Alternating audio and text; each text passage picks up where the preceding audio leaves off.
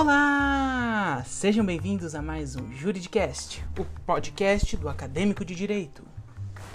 Quando se aborda sobre o assunto poluição, comumente são imaginadas formas de degradação do solo, da água e do ar.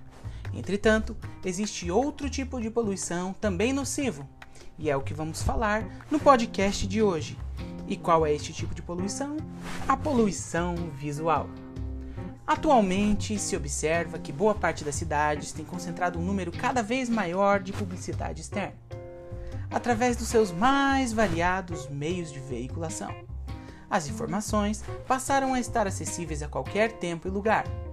Todavia, essa mídia externa, embora constitua um meio democrático da população adquirir informações devido à sua gratuidade e domínio público, de forma excessiva, como vem se impondo, pode ocasionar degradação da qualidade ambiental dos espaços públicos e lazer. Este tipo de poluição pode lesar direta ou indiretamente a saúde e o bem-estar dos indivíduos. Tal situação passou a denominar-se como poluição visual. O autor Ivan Carneiro Castanheiro diz que a poluição visual é resultado de desconformidades e efeito da deterioração dos espaços da cidade pelo acúmulo exagerado de anúncios publicitários em determinados locais ou quando o campo visual do cidadão se encontra comprometido de tal maneira que a sua percepção dos espaços da cidade é impedida ou dificultada. Ainda, de acordo com a definição de poluição trazida pela Lei 6.938 de 1981, que estabelece a Política Nacional do Meio Ambiente, o autor Celso Fiorillo define poluição visual como qualquer alteração resultante de atividade que cause degradação da qualidade ambiental desses espaços, vindo a prejudicar, direta ou indiretamente, a saúde, a segurança e o bem-estar da população, bem como criar condições adversas às atividades sociais e econômicas ou a afetar condições estéticas ou sanitárias do meio ambiente. Sendo assim, podemos concluir que esse tipo de poluição consiste em determinadas ações de impacto visual que geram efeitos danosos à saúde, à segurança e o bem-estar da população. Dentre os potenciais causadores da poluição visual, destacam-se os outdoors, os totens, os black lights, os front lights, o painel digital e os tríedros. O outdoor corresponde a anúncios de grandes dimensões, constituídos de painel no qual são afixadas mensagens.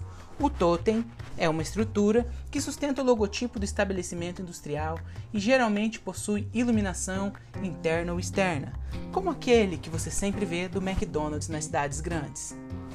O Black Light é uma categoria de painel luminoso constituído por uma caixa de chapa galvanizada que se acende ao escurecer. O Front Light é painel de dimensão variável que conta com lâmpadas que iluminam a mensagem frontalmente.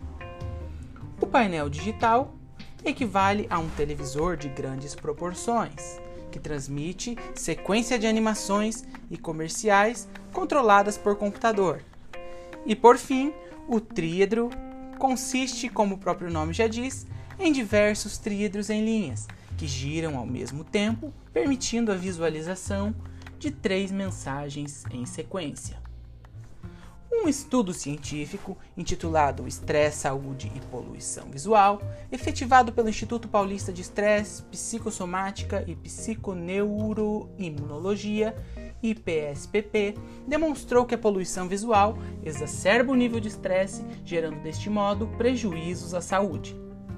Dentre os fatores causadores de estresse existentes no contexto físico-social de nossa vida contemporânea está o agente poluidor visual ele é visto como sendo um dos mais relevantes.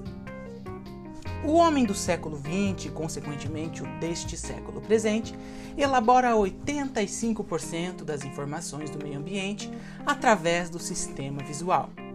Esse hiperdesenvolvimento do sistema visual provocou uma certa atrofia no funcionamento dos outros órgãos dos sentidos, ou seja, do paladar, da audição, do olfato e, sobretudo, do tato, Ver é fundamental. Ver para crer parece ter se tornado o que move a vida do homem do século da comunicação.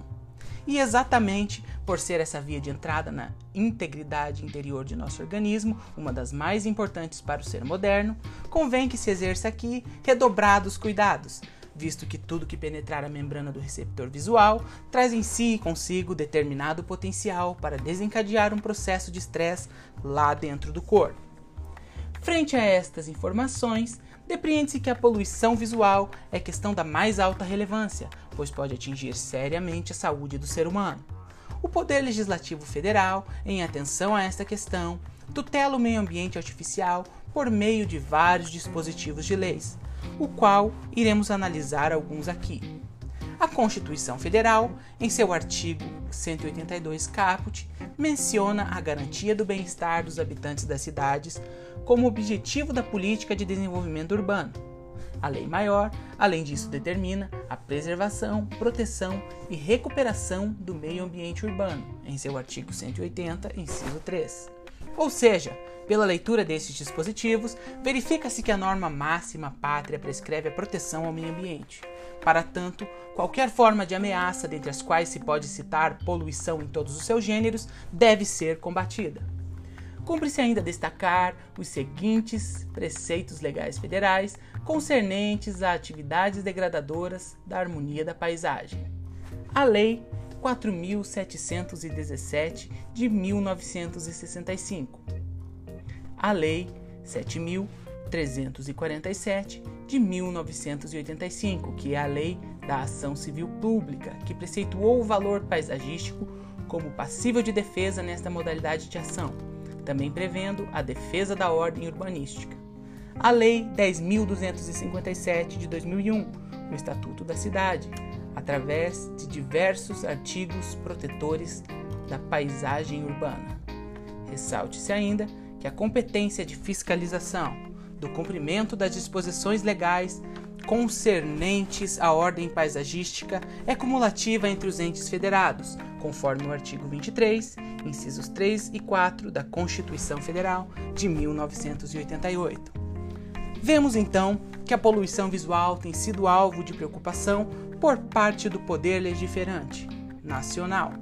Contudo, na prática, não vemos o total combate à poluição visual, pois para haver este combate, os governos deveriam ser mais atuantes na repressão a esse tipo de poluição.